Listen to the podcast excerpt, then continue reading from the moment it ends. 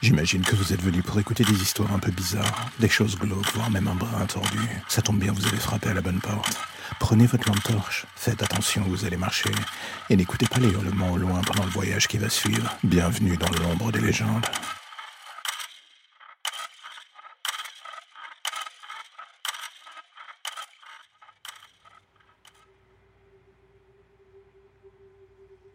Pour être totalement honnête avec vous, et même si ça peut paraître un peu sec au début, j'avais pas la moindre envie d'avoir des enfants. Puis vous savez ce qui se passe. La vie est pleine de surprises, on rencontre la femme parfaite, on voit que le courant passe, on s'entend bien, et paf, d'un coup, on se rend compte qu'on est devenu parent, on l'a pas vu venir et on se retrouve en étant un véritable papa gâteau.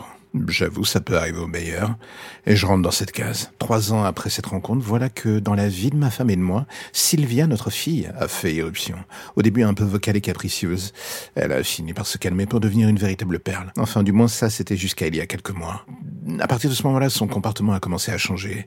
Elle n'a eu de cesse de nous dire qu'elle avait peur dans sa chambre, que quelqu'un la regardait le soir. La maison n'était pas neuve, mais en l'achetant, on avait bien lu le contrat, il n'y avait pas de fantôme. Alors oui, c'est dans ce genre de caprici qu'il faut être un père attentif et surtout un père compréhensif, j'ai envie de dire. Le genre qui rassure et qui ne se moque pas. Moi aussi, à son âge, j'avais peur du noir et je croyais voir des monstres partout. Mais dans son cas précis, moi et ma femme, on avait beau déployer des trésors d'ingéniosité pour la calmer, ça n'y faisait absolument rien. Cette terreur nocturne était de plus en plus forte, à tel point que j'avais fini par installer une caméra de sécurité dans sa chambre, juste pour voir ce qui se passait, on ne savait jamais. Ces crises étaient beaucoup trop fréquentes pour que ce ne soit que son imagination qui rentre en ligne de compte. Et puis le fait d'avoir ma fille dormant chaque soir avec moi et ma femme, on va pas se mentir, au bout d'un moment, ça devenait un peu chiant. Alors j'ai mis cette caméra et j'ai attendu. Les trois premiers jours, je vais être honnête, il ne se passait absolument rien. Et j'étais à deux doigts de me dire qu'elle avait tout imaginé. Je n'en voulais pas, mais il allait être nécessaire qu'on se parle. C'est malheureusement le quatrième soir que tout changea. Le matin suivant, en vérifiant les images de la caméra, mon sens glaça d'un coup en voyant cette chose sortir par le placard. J'avais pourtant vérifié la pièce mille fois. Je n'avais rien vu. D'où est-ce qu'il venait? J'en savais rien. J'avais pourtant vérifié cette pièce mille fois. Ce n'était pas un monstre, ni un fantôme ou un esprit. C'était bien un homme. Le look était plus celui de quelqu'un qu'on aurait pu croire perdu depuis dix ans sur une île déserte. Un véritable clochard. Je le vis fouiller la pièce, sentir les jouets et les vêtements de ma fille.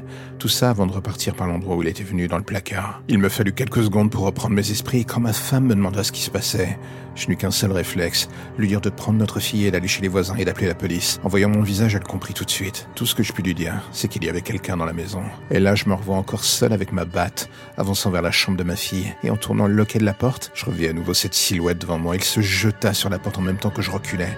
J'eus juste le temps de retenir cette dernière. De l'autre côté de la porte, il hurlait toutes ses forces en tentant d'ouvrir cette dernière. Je compris que des bribes de ses hurlements. Il disait Rendez-moi ma fille. Tout ce passage me sembla durer une éternité jusqu'à ce que j'entende un bruit de verre brisé. Quelque chose était passé à travers la fenêtre. La police arriva quelques minutes plus tard. Ils me trouvèrent en état de choc. J'appris alors que depuis quelques mois, l'homme sur la vidéo habitait dans le plafond de la maison. Le placard donnait sur un renfoncement caché. Il semble que lors des travaux de rénovation de la maison, l'un des ouvriers avait mis à jour cette zone et décidé d'en tirer un profit. Tout ça pour revenir assouvir sa fixation sur ma fille. Cet ouvrier était celui présent sur les vidéos. Un homme qui depuis des mois était sous mon toit, a lentement observé ma fille en attendant je ne sais quoi. Et aujourd'hui, bien que cinq ans soient passés depuis cette horrible soirée, j'ai toujours du mal à fermer l'œil, sans jamais m'imaginer que quelqu'un attend dans l'ombre de notre appartement pour s'en prendre à nouveau à ma fille. Tout cela à cause de ce malade qu'on n'a jamais retrouvé.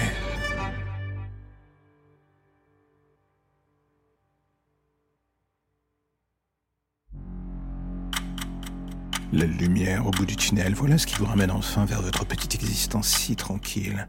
Plus d'ombre, plus d'histoire ou de légendes bizarres. Juste le quotidien qui revient frapper à votre porte en attendant de replonger d'ici demain matin vers de nouvelles zones pour le moins sombres. Vous avez déjà envie de revenir, je le sais. Mais patientez, chaque chose en son temps.